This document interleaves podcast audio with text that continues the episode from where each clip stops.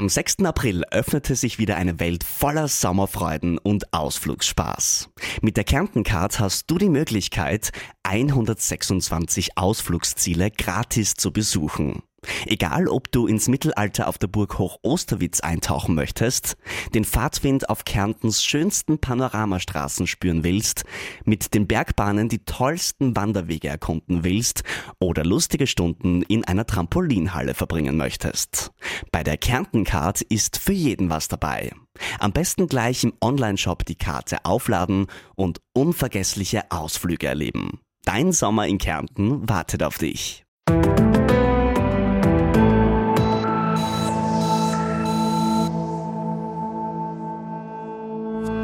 Es gilt als das Sonnenvitamin und es werden ihm allerlei positive Wirkungen auf die Gesundheit zugeschrieben. Starke Knochen, ein fittes Immunsystem, Schutz vor Krebs. All das soll uns das Vitamin D liefern. Doch was ist wirklich dran am Hype rund um das Vitamin, das eigentlich ein Hormon ist? Wer braucht die zusätzlichen Vitamin D-Einnahmen tatsächlich und was hat die Hautfarbe damit zu tun? All diese Fragen beantworten wir in der neuen Folge von Ist das gesund? Mein Name ist Sonja Krause und ich begrüße Sie ganz herzlich zum Medizin-Podcast der Kleinen Zeitung. Ganz herzlich begrüße ich auch unsere heutige Expertin und meine Gesprächspartnerin, Frau Dr. Karin Amrein. Karin Amrein ist Fachärztin für Innere Medizin und beschäftigt sich mit den Stoffwechselprozessen in unserem Körper. Zu ihren Spezialgebieten zählen Osteoporose, Schilddrüsenerkrankungen, Diabetes, Eisenmangel und natürlich auch der Vitamin D-Mangel. Dr. Amrein ist außerdem Mitglied nationaler europäischer und amerikanischer Fachgesellschaften sowie Vorstandsmitglied der Gesellschaft für Endokrinologie und Stoffwechsel in Österreich. Hallo, Frau Dr. Amran, und schön, dass Sie sich die Zeit nehmen. Hallo. Es ist jetzt wieder diese Zeit des Jahres, in der Vitamin D in aller Munde ist. Die Tage werden kürzer, das Sonnenlicht ist Mangelware, eine Erkältung jagt die nächste. Ich spreche aus Erfahrung. Und wenn man da der Werbung oder auch diversen Medienberichten Glauben schenkt, kann Vitamin D da ein wahrer Wunderwutzi für die Gesundheit sein. Aber jetzt einmal ganz ehrlich, was tut Vitamin D wirklich für unsere Gesundheit? Es ist eine wichtige Grundvoraussetzung für eine gute Gesundheit. Das heißt, wenn ich einen Vitamin D-Mangel habe, und das betrifft eben doch gar nicht so wenige Menschen in unseren Breiten, dann kann Vitamin D schon helfen, dass das Immunsystem gut funktioniert. Wenn ich keinen Vitamin D-Mangel habe, darüber hinaus kann es nicht funktionieren, so wie es mit vielen anderen Dingen auch ist. Aber es ist so wie Schlaf, gesunde Bewegung eine wichtige Grundvoraussetzung für einen insgesamt gutes, guten Lebensstil. Wenn ich das jetzt richtig im Kopf habe, gibt es in unserem Körper relativ viele Vitamin D-Rezeptoren. Also Vitamin D scheint bei vielen Stoffwechselprozessen eine Rolle zu spielen. Wo denn jetzt wirklich überall? Also der ganze Hype um Vitamin D ist ja damit erklärbar, dass wir gelernt haben vor einigen wenigen Jahrzehnten, dass Vitamin D nicht nur im Knochen- und Mineralstoffwechsel eine sehr entscheidende Rolle spielt. Das stimmt auch nach wie vor. Aber auch viele andere Zellen Endothelzellen, Muskelzellen, Immunzellen, ja, auch selbst sozusagen das Equipment haben, um das Speichervitamin D in das aktive Vitamin D umzuwandeln. Was wir auch gelernt haben in den letzten 20 Jahren eigentlich, es gibt äh, sehr schöne Mausmodelle, wo man den Vitamin D-Rezeptor ausgenockt hat, also die mhm. Vitamin D-Rezeptor Knockout-Maus. Aus der haben wir gelernt, dass Vitamin D hunderte Gene reguliert. Ja? Und eben zusammen mit dem Fakt, dass wir eigentlich Vitamin D ja selber produzieren können, muss man sagen, wie Sie es auch schon in der Moderation, in der Anmoderation erwähnt haben, ist es eigentlich gar kein Vitamin, weil wir müssen es nicht zwingend zuführen. Wir könnten es selber bilden, wenn wir genug UVB Exposition hätten, mhm, mh. was heutzutage nicht so einfach ist. Ja. Vielleicht auch vorweg gleich, also das heißt, wir müssen es nicht zuführen, aber man könnte es über die Nahrung zuführen. Mhm. Die typische österreichische Ernährung hat in der Regel nicht mehr als 100 Einheiten Vitamin D am Tag.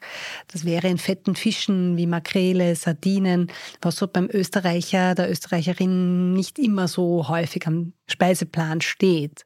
Das heißt, der klassische Schwanzbraten bringt mir kein Vitamin D. Nein. Offensichtlich. Okay. Nein. Verstehe. Das heißt, Sie haben sich schon gesagt, Knochenzellen, Muskelzellen, Immunzellen, überall dort könnte Vitamin D eine Rolle spielen. Was Sie auch schon gesagt haben, es gibt so einen regelrechten Hype rund um die äh, Wunderwirkung von Vitamin D. Was ist denn davon tatsächlich auch bewiesen? Also was tut es denn jetzt zum Beispiel für Muskelkraft oder für die Knochengesundheit oder eben fürs Immunsystem? Mhm. Also was schon es gibt ein paar große Domänen, wo wir sehr gute Daten haben. Ich jetzt so als Vitamin D-Forscherin werde oft von beiden Seiten ein bisschen kritisiert, weil die einen finden, ich gehe ja nicht zu weit, wie man gehen sollte und ich empfehle viel zu niedrige Dosierungen und man müsste noch viel mehr nehmen. Mhm. Und äh, manche andere finden dann immer, das ist ein Hype und das ist alles übertrieben und das ist doch gar kein Wundermittel. Man kann es nicht richtig machen, Angela. man kann es nicht richtig machen. Natürlich, es ist kein Wundermittel. Ne? Also man muss schon einen Mangel haben, de facto, damit es jetzt wirklich etwas bringen kann. Also wie gesagt, die also Wirkung und die Grundvoraussetzung für eine gute Knochengesundheit, ja, also für eine Osteoporoseprävention, aber auch für ein gesundes Knochenwachstum bei Kindern, mhm. gerade in den Wachstumsphasen also frühe Kindheit, auch Pubertät, Vermeidung einer Rachitis. Da ist Vitamin D ja schon seit 100 Jahren circa bekannt und unumstritten und das stimmt so und das bleibt so. Ja. Und deswegen haben wir auch quasi das als Routine-Prophylaxe-Empfehlung drinnen bei Säuglingen in den mhm. ersten ein, zwei Winterjahren wo es jetzt ganz neue Daten gibt. Sehr spannende ist zum Beispiel auch bei der Prävention eines Diabetes, wenn man einen Prädiabetes hat. Mhm. Da gibt es also von Anfang 2023 Daten, dass Vitamin D hier einen kleinen, aber doch schützenden Effekt von 10 bis 15 Prozent Risikoreduktion bringt, mhm. wenn ich schon einen Prädiabetes habe.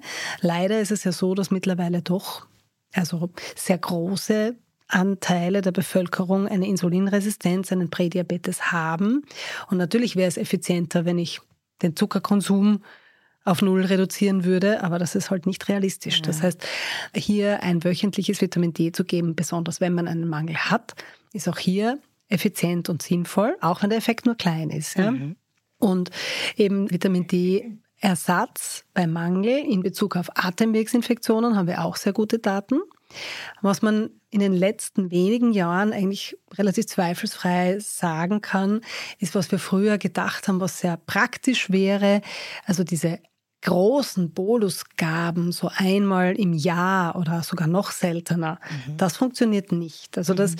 beschleunigt dann den Vitamin D-Abbau und das ist keine gute Idee. Also wir haben schon gesehen, es funktioniert, wenn man es täglich gibt, es funktioniert, wenn man es wöchentlich gibt, aber selten eigentlich nicht. Mhm auch noch neue Daten von diesem Jahr.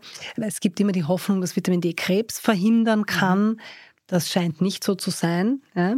Aber was wir schon jetzt in ein paar Nachanalysen von großen Studien gesehen haben, ist, dass Vitamin D offensichtlich schon auch etwas hilft, die Krebssterblichkeit zu reduzieren. Also da gibt es eine sehr große Meta-Analyse mit individuellen Patientendatensätzen mit mehr als 90.000 Teilnehmern vom Deutschen Krebsforschungsinstitut. Auch hier, das war so ein ähnlicher, ähnlicher Effekt von mhm. 10, 15 Prozent Krebsmortalitätsreduktion. Also wenn man Krebs hat, stirbt man ein bisschen später oder weniger dran, was schon auch sehr wichtig und sinnvoll ist, auch wenn auch hier der Effekt klein ist. Und es scheint auch so zu sein, in, den, in, der, sehr, in der größten Vitamin D-Interventionsstudie, die wir je gehabt haben aus den USA, war auch die ähm, Wahrscheinlichkeit für schwerwiegende Krebserkrankungen, also metastasierte Krebserkrankungen, war kleiner in der Vitamin D-Gruppe. Mhm. Und das gilt jetzt aber auch immer nur dann, wenn man einen Vitamin D-Mangel hat? Oder war das da jetzt irrelevant, sondern was quasi einfach äh, die Vitamin D-Gabe ist gleich positiv? Das Problem ist, dass viele dieser Studien diese Grundvoraussetzungen nicht erfüllt haben, dass sie nur Menschen mit einem Vitamin D-Mangel eingeschlossen haben. Ah, okay. Also so wie wir es jetzt zum Beispiel ganz logisch machen würden, wenn ich ein Blutdruckmittel testen möchte, dann werde ich nur Menschen hm. nehmen für diese Studie, die einen Bluthochdruck haben. Logisch.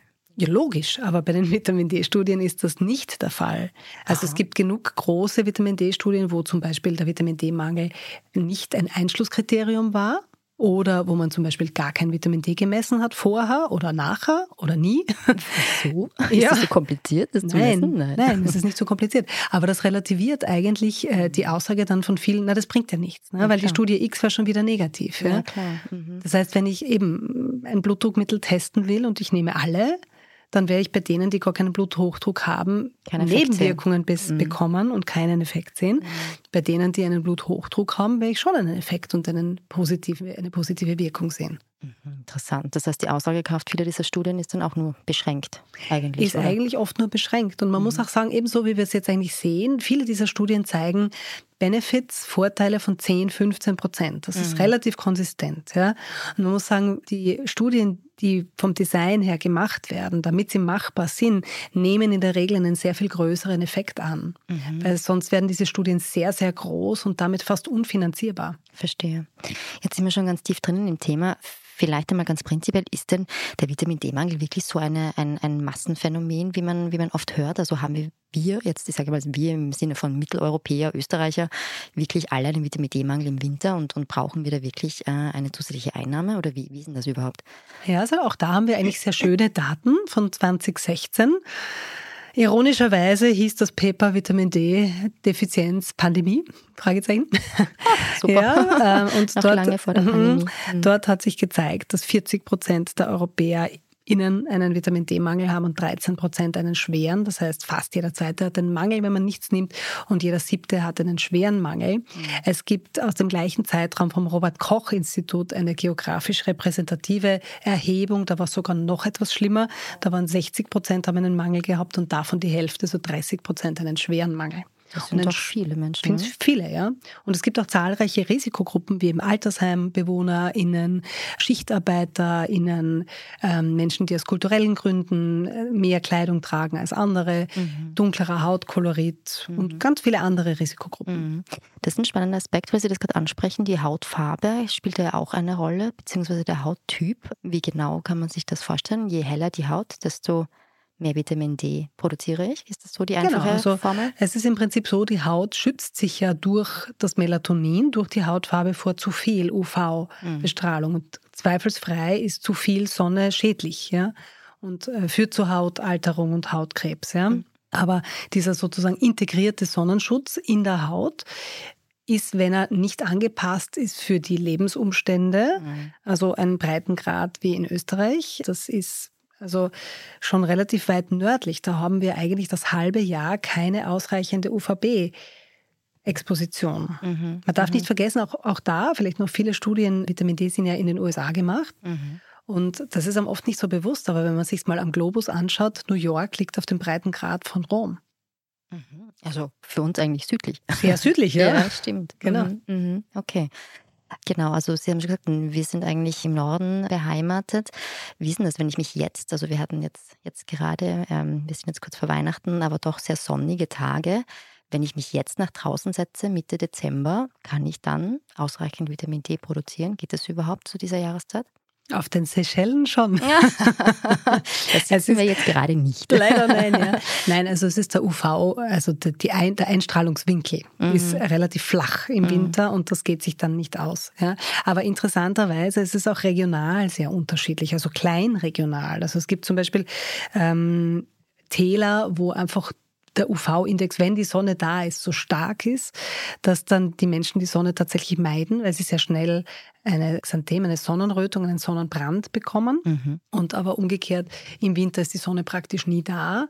Und dann gibt es eben andere Regionen, in Graz geht es uns eh sehr gut, ja, wo wir doch viel Sonne auch weite Teile des Jahres haben. Auch Luftverschmutzung zum Beispiel geht da hinein. Also mhm. eine im Smoglage, wo man viel Luftverschmutzung hat, diese Teilchen blockieren auch die UVB-Energie. Mhm. Mhm.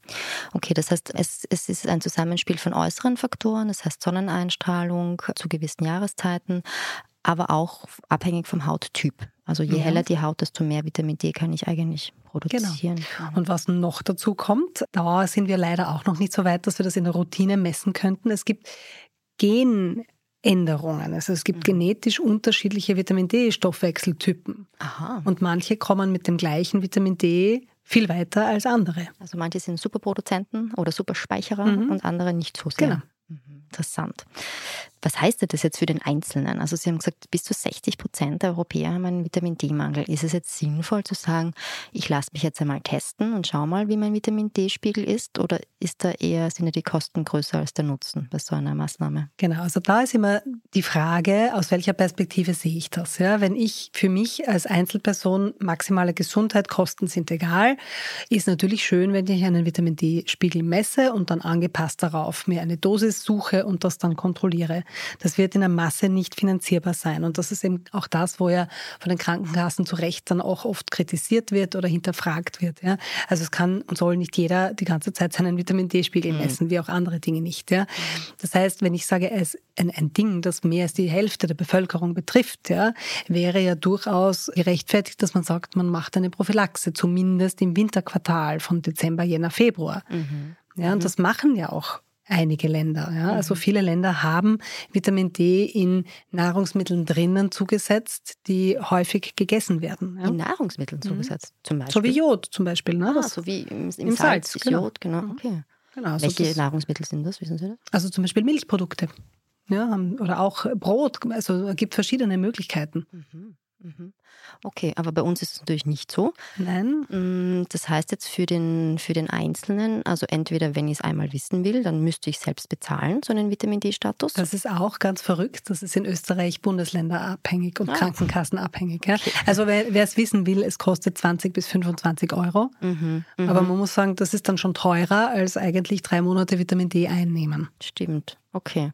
Und mm, da sind wir jetzt dann eh schon bei der Frage, wie viele Einheiten, also das wird ja in Einheiten angegeben, mhm. Des Vitamin Ds, würde ich denn jetzt brauchen, um jetzt zu sagen, okay, ich weiß jetzt nicht, ob ich einen Mangel habe, aber ich möchte so eine Basisversorgung mhm. über den Winter sicherstellen. Genau. Was, was brauche ich denn da? Was ist da empfohlen? Also grundsätzlich sind die Empfehlungen je nachdem, es gibt geringe Abweichungen zwischen den wissenschaftlichen Gesellschaften, aber die Daten sind ja eigentlich die gleichen, auf denen das fußt. Also die Empfehlungen sind eigentlich zwischen 600 und 1000 Einheiten pro Tag mhm. mit einem oberen sicheren Limit für 2.000 bis 3.000 für kleinere Kinder und 4.000 Einheiten pro Tag für Erwachsene. Das wäre das obere Limit. Also das mehr soll es nicht sein. Das sind Dosierungen, die für die aller, allermeisten Menschen funktionieren werden, mhm. aber nicht für alle.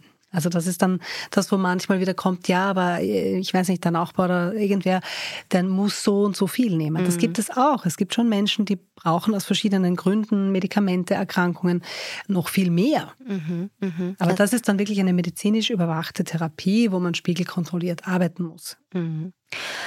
Und gleichzeitig gibt es ja auch immer wieder so von Nichtärzten, sage ich jetzt einmal, Nichtärztinnen, Ideen, dass man ganz hoch, hochdosierte Präparate einnimmt, ganz große Mengen Vitamin D einnimmt, unter dem Glauben, mehr hilft dann auch mehr.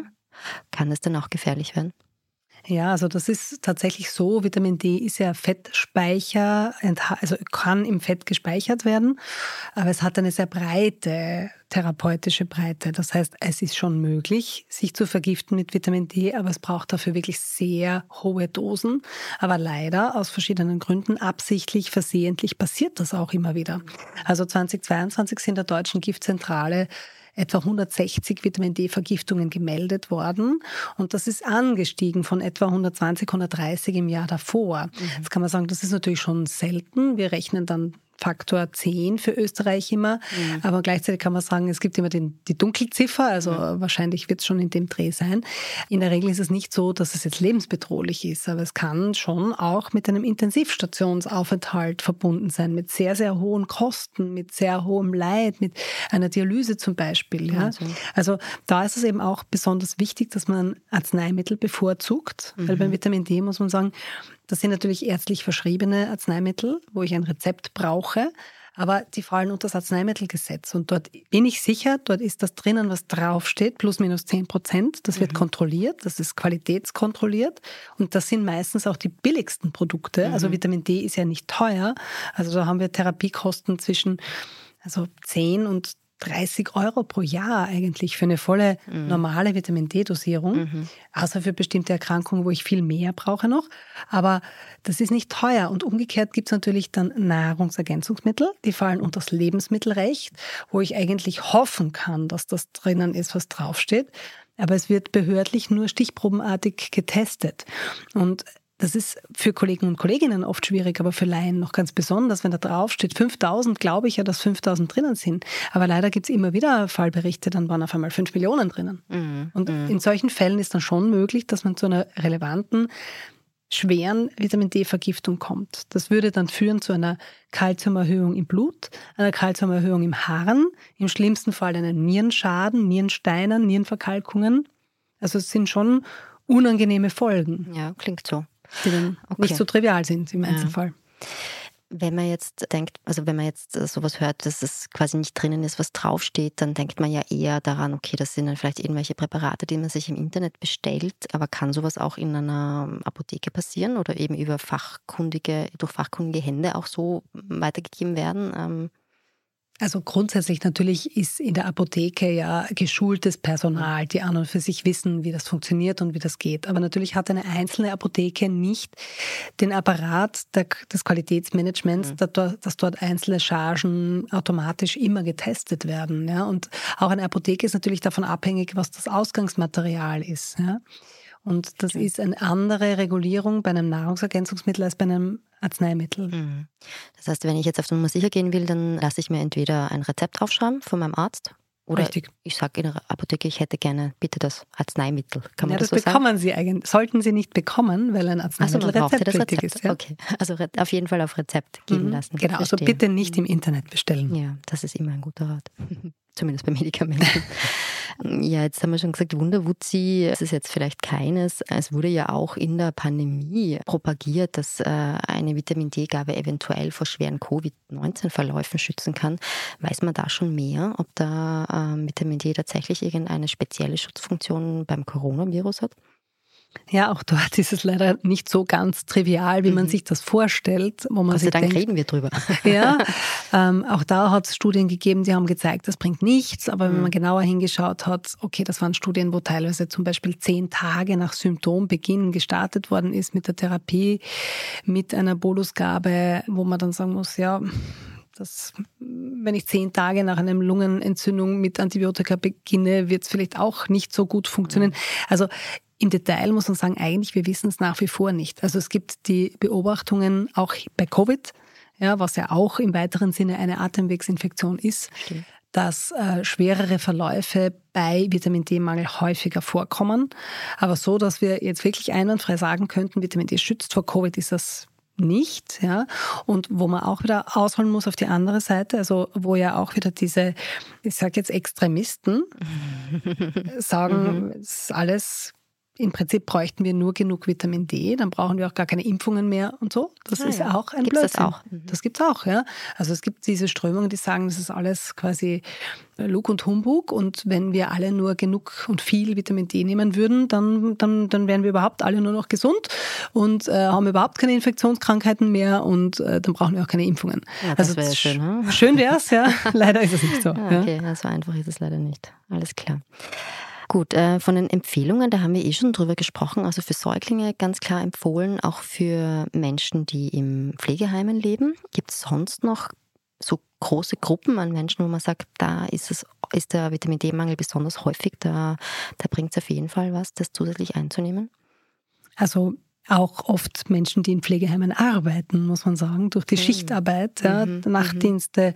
Auch Übergewicht ist ein großer Risikofaktor. Gerade auch natürlich dort Menschen mit Magenbypass haben in der Regel auch ein Vitamin D-Problem, mhm.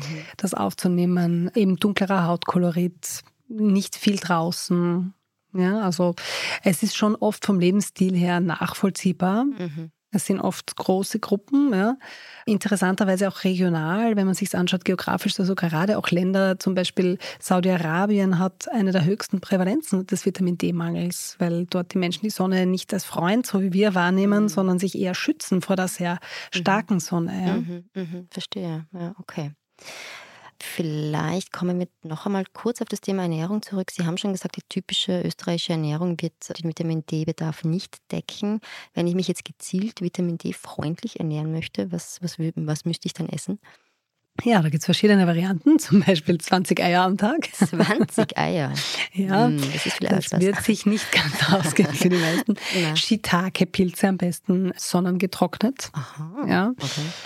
Avocados mhm. und fette Fische ist fast noch das Einfachste. Mhm. Das heißt also jemand, der diese kleinen Dosenfische, die ja auch im Prinzip einfach sind, verfügbar sind, günstig sind, auch viel Omega-3 haben und auch von der Schwermetallbelastung nicht so problematisch sind wie die großen Fische. Also dort wäre es noch am einfachsten, ja, wenn okay. man das mag.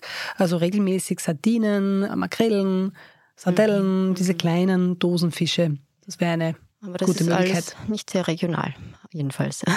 Ja. Geht sich nicht aus mit der typischen regionalen österreichischen Küche. Nein. Ja, okay. Verstehe. Gut, jetzt ist ja Vitamin D auch nur ein Faktor in den, in den ganzen Nährstoff, in so einem Nährstoffgebäude. Und gerade jetzt in, im Winter und in der Erkältungszeit nehmen ja viele Leute Vitaminpillen, sage ich jetzt einmal ganz grob als Überbegriff ein, um sich eben möglichst gut vor allen möglichen Krankheitserregern zu schützen, das Immunsystem zu stärken und so weiter. Ganz generell gefragt, welche Nährstoffe braucht es denn hier wirklich oder was kann hier wirklich sinnvoll sein und womit produziert man eigentlich nur teuren Urin, wie es oft so schön heißt? Ja, so generell muss man sagen, ist man natürlich verlockt, dass man äh, auch gerade bei einem schlechten Lebensstil sagt, und dann nehme ich eine Vitaminpille und dann passt das schon. Ja? Das stimmt leider so nicht. Ja? Das heißt, auch ein Multivitaminpräparat, wo dann alles drinnen ist, ersetzt nicht einen gesunden Lebensstil, der heißt gesunder genug Schlaf. Guter mhm. Schlaf ist ganz entscheidend fürs Immunsystem. Wird oft vergessen, leider nach wie vor in unserer Leistungsgesellschaft. Mhm. Ja, also genug Schlaf, ganz zentral.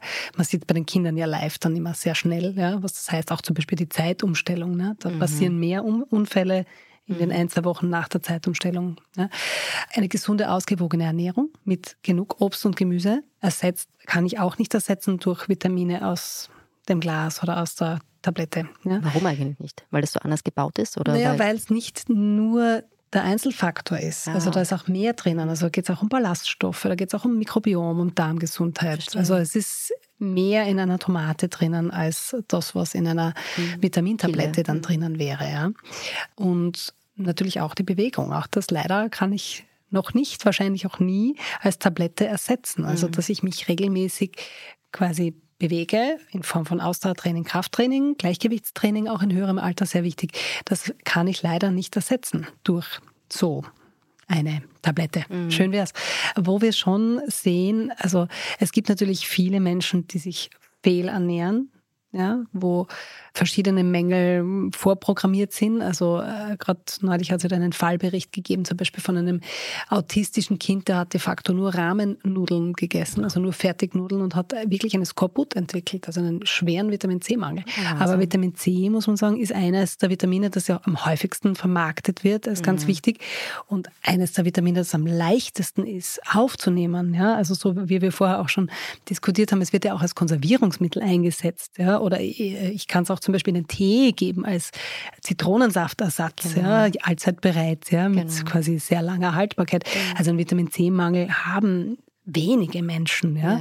Aber natürlich manche Ernährungsformen, also gerade vegan, ist äh, schon für manche Dinge ein Problem. Da muss man schauen. Zum Beispiel Jod bei veganer Ernährung oder Vitamin B12. Mhm ist sehr häufig ein Problem oder auch zum Beispiel Selen kann ein Thema sein, weil wir in einer selenarmen Region wohnen und Selen ist auch fürs Immunsystem zum Beispiel wichtig. Ja? Aha. Aber so diese One Size Fits All und ich nehme dann was, also wenn ich einen echten Mangel habe bei einem von diesen Vitaminen, dann ist das Multivitamin zu niedrig dosiert. Mhm.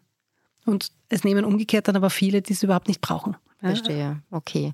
Und wie Sie gesagt haben, also viel relevanter wäre dann einfach eine Lebensstilanpassung. Also nicht Richtig. mehr Schlaf und halt mehr Gemüse essen und nicht mehr Pillen schlucken. Ja, und ich meine, was wir auch leider natürlich immer mehr sehen, also einfach eine sehr zuckerlastige einfache kohlenhydratlastige Ernährung, Fastfood, ja, und mhm. wo einem oft gar nicht bewusst ist, ja, also Dinge, die vermeintlich gesund sind oder auch gesund vermarktet werden, ja, also Bio-Fruchtjoghurts, die dann 30 Gramm Zucker haben mhm. pro Smoothies. Packung, mhm. Smoothies mhm. und und und, ja, mhm. Frühstücksflocken, ja, wo die Vitamine drinnen sind, dann steht drauf, gesund für das Immunsystem mhm. und enthält Eisen und X und Y und Z und Ballaststoffe, keine Ahnung, aber alles, wo draufsteht, dass gesund ist, ist einmal primär ein bisschen gefährlich. Sollte man vielleicht genauer hinschauen. Sollte man genauer hinschauen. Mhm. Und also gerade der hohe Zuckeranteil, der zugesetzte Zuckeranteil in unserer mhm. Ernährung als Bevölkerung fördert natürlich Entzündungen und fördert insgesamt ein schlechtes äh, metabolisches System, mhm. das dann anfälliger wird für viele Dinge.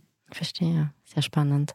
Vielleicht kommen wir zum Abschluss noch einmal zurück zum, zu unserem Vitamin D, über das wir jetzt schon so viel gesprochen haben der Rat zum Schluss. Was, was können Sie jetzt unseren ähm, hoffentlich gesunden Hörern und Hörerinnen empfehlen? Wie gehe ich richtig um mit dem Vitamin D, gerade jetzt in der kalten Jahreszeit? Also was braucht es, was braucht es nicht? Ja, also wer mag, soll gerne kleine Dosenfische regelmäßig essen. Mhm. Shiitake-Pilze sind ja oft etwas schwierig zu bekommen, mhm. gerade sonnenbestrahlte. Auch gegen Eier ist nicht so viel äh, einzuwenden, wie lange propagiert worden ist. Also man darf wieder Eier essen und soll Aber sie wieder vielleicht nicht essen. 20 am Tag.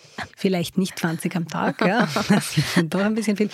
Gerne auch raus in die Sonne, aber auch hier mit Maß und Ziel. Also einen Sonnenbrand soll man nie bekommen. Mhm. Ja, braucht man nicht, um Vitamin D zu produzieren. Natürlich auch für uns Frauen und, und Alterung und so weiter. Also äh, grundsätzlich, äh, das Gesicht muss nicht die Hauptquelle sein fürs Vitamin D. Wenn, dann wäre schon besser Arme und Beine mal zwischendurch, ähm, vielleicht auch einmal uneingeschmiert der Sonne mhm. entgegenzustrecken, aber eben nicht so, dass ich einen Sonnenbrand bekomme. Und man kann sich eh selber logisch überlegen. Also gerade ältere Menschen sind auch eine sehr große Risikogruppe, das haben wir vergessen zu erwähnen. Also über 60 wird auch die Haut sehr viel schlechter darin, Vitamin D zu produzieren. Ja. Und dann steigt natürlich auch das Osteoporose-Risiko, das Knochenbruchrisiko sehr stark an und auch das Diabetesrisiko. Also mhm. über 60 würde ich im Zweifelsfall eigentlich fast jedem ein Vitamin D-Supplement, also ein Arzneimittel mhm. mit 800 bis 2000 Einheiten am Tag über die Wintermonate empfehlen. Mhm das wird wenige geben, die es nicht brauchen. Verstehe. Ja. Und also Hochdosispräparate nur unter Aufsicht von Ärzten, die wissen, was sie tun und Ärztinnen. Und im Zweifelsfall bitte auch immer ein Arzneimittel, einem Nahrungsergänzungsmittel bevorzugen. Perfekt. Dann haben wir jetzt quasi die Gebrauchsanweisung für unseren Vitamin D Winter. Frau Dr. Karin Amrein, Stoffwechselexpertin hier in Graz, vielen Dank, dass Sie heute bei mir im Studio waren und uns so viel aus der Welt des Vitamin Ds erzählt haben. Vielen Dank unseren Hörerinnen und Hörern fürs Zuhören und ähm, ich wünsche uns allen, bleiben wir gesund. Dankeschön.